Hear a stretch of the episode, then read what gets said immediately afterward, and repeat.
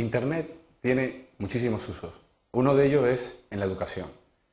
Eh, si especificáramos una de las, de las, de las utilidades eh, principales que tiene para este campo eh, en el aprendizaje, podríamos decir que es la gran disponibilidad de recursos educativos que están a un clic del docente y del alumno.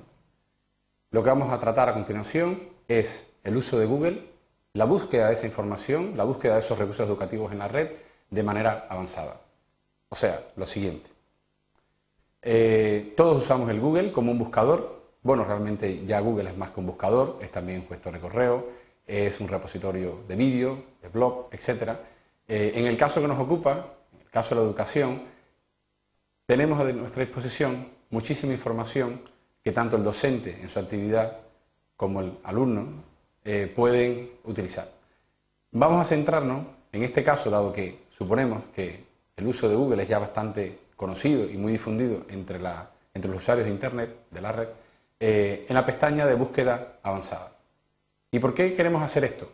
Queremos hacer esto porque eh, un aspecto muy importante en la educación es que el material que utilicen los alumnos, eh, el material que les sirve de base para desarrollar sus ideas, sus, sus propuestas de proyecto, pues sea de calidad, sea válido eh, sea el apropiado para el trabajo que quieres realizar y sobre todo eh, pueda ser utilizado para ese fin.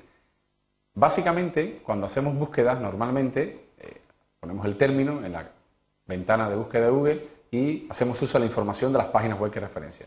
Si viniésemos a la parte de búsqueda avanzada, tenemos un grupo de, de pestañas que nos permiten, por ejemplo, la búsqueda que vamos a hacer con todas las palabras o con una frase exacta o con algunas palabras, etcétera.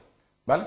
Eh, de esa forma podríamos ir acotando esa búsqueda y por tanto en esa inmensidad cognitiva que puede ser la propia red, pues tanto el profesor como el alumno podrían encontrar aquel recurso más apropiado para el trabajo que quieren desarrollar.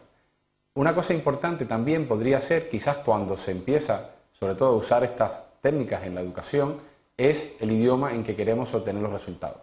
Evidentemente, por omisión, nuestro navegador, eh, por dado que hacemos una entrada a google.es, suele estar en castellano, pero si hiciese referencia a, páginas, por ejemplo, en inglés, para que esto no constituya un problema en el propio aprendizaje del alumno, por ejemplo, desde esa perspectiva, pues podríamos eh, limitar ese lenguaje de búsqueda.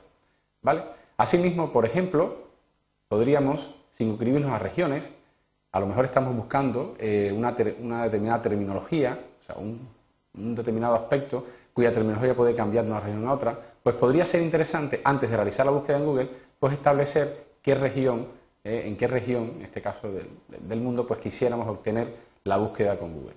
Lo mismo pasa con el formato, por ejemplo, quizás lo que nos interesa es un PDF o quizás lo que nos interesa a lo mejor podría ser una hoja de cálculo para analizar, no sé, la estadística, un determinado aspecto, etc. De esa forma, el alumno no se dispersa tanto, evidentemente el profesor estos aspectos normalmente siempre los tiene en cuenta, pero el alumno en su búsqueda quizás de información, mientras estudia, mientras prepara un examen, pues podría quizás dispersarse en ese proceso. Pues quizás estableciendo el formato, pues podría un poco acotar la búsqueda, por ejemplo, documentos en PDF sobre un tema específico que está analizando o estudiando. Asimismo, y esto quizás es un poco lo que más eh, quizás no se tenga tanto en cuenta y quizás pueda afectar al trabajo, por ejemplo, cuando se realiza eh, la subida de documentos a repositorios institucionales o de centros, etcétera, es la forma en que obtenemos esos documentos y su posibilidad de uso. Eh, queremos resaltar en esta presentación que es muy importante que le transmitamos a nuestros alumnos eh, este, este, comportamiento, este valor ético en la, utilización de todos esos recursos que están disponibles en la red. La red evidentemente tiene una filosofía abierta de compartir, de, construir el conocimiento entre todos, pero es importante también saber que quizás se utiliza una fotografía, una animación en flash, etcétera, un PowerPoint, pues a lo mejor eh, estos tienen un determinado, eh, unos determinados derechos que sería importante tener en cuenta.